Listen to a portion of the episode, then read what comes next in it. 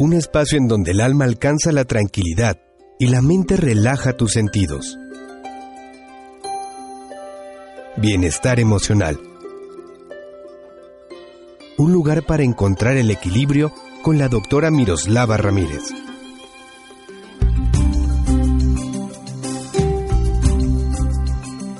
¿Qué tal amigos? Bienvenidos a esta segunda parte de nuestro tema depredadores emocionales. ¿Cómo conseguir no toparnos con uno? ¿Cómo podemos darnos cuenta que estamos en una relación con un depredador emocional? ¿Sí? Ya decíamos que al igual que los animales, existen los depredadores humanos que van por las personas más apetitosas. Hablábamos en el programa 1 que los objetivos de estas fuerzas humanas tienen como objetivo aquellas personas que son amables, que son carismáticas, que tienen gran tenacidad, que se esfuerzan por cumplir sus metas. Personas felices que han tenido la desgracia de cruzarse en el camino de un depredador emocional. ¿Cómo podemos darnos cuenta que, en efecto, mm, nuestra pareja no es un depredador emocional? Como experta te puedo decir que vivir al lado de una esposa depredadora o un marido depredador puede llevarte mucho tiempo identificarlo. Em, cuando al final te das cuenta que algo va mal, te sientes desgastado de manera emocional, sin ganas de emprender nada para mejorar la situación y sientes que has perdido tu esencia, tu razón de ser. Te falta el ánimo, se te ve desganado, incluso empiezas a enfermar físicamente. Como el depredador emocional puede estar en cualquier ámbito, amigos míos, en el ámbito de que te desempeñes, en tu alcoba, en cualquier persona. Es oportuno que te hagas las siguientes preguntas y que descubras si esta pudiera ser tu nefasta situación. Em, ¿Te sientes aislado? ¿Has perdido el contacto con tus seres amados o tus amigos cercanos? ¿Se te hace difícil relacionarte con ellos o quedar de verte porque algo o alguien más se siente incómodo? ¿Sientes que han cambiado tus valores y tu forma de pensar? ¿Como que se te ha ido tu idea propia? Estos cambios han hecho que te distancies de quien tú eras antes, de que dejes de, de hacer los Ejercicios o actividades que antes te apasionaban?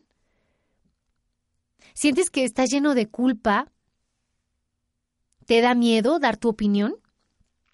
Si por alguna razón las respuestas a estas preguntas son sí, hay sospechas de que entonces tu malestar emocional puede estar alojado en esta angustia a ser tú mismo, que es uno de los principales golpes que hace el depredador emocional, encargarse de que renuncies a tu esencia primordial. ¿Cómo puedes liberarte de una persona así?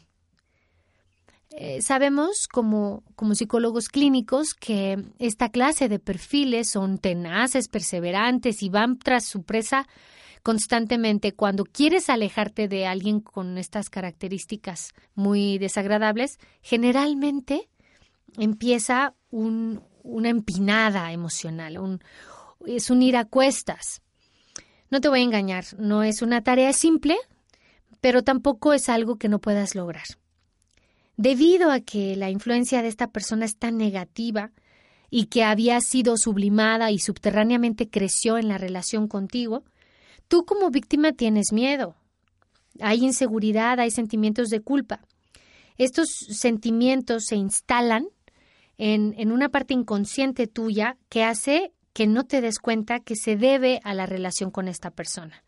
Lo primero que tienes que hacer, y te voy a dar solo tres ideas, haz conciencia, revisa tu devenir personal.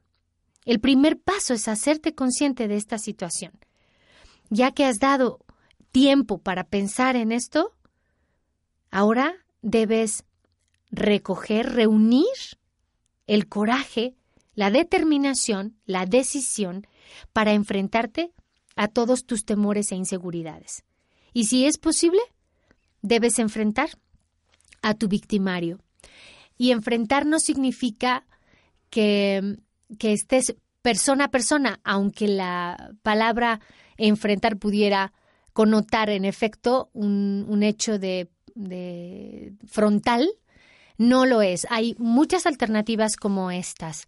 En primera, es importante buscar espacio para ti, ahora que decidas enfrentar la situación. Enfrentar al victimario es busco mis propios espacios.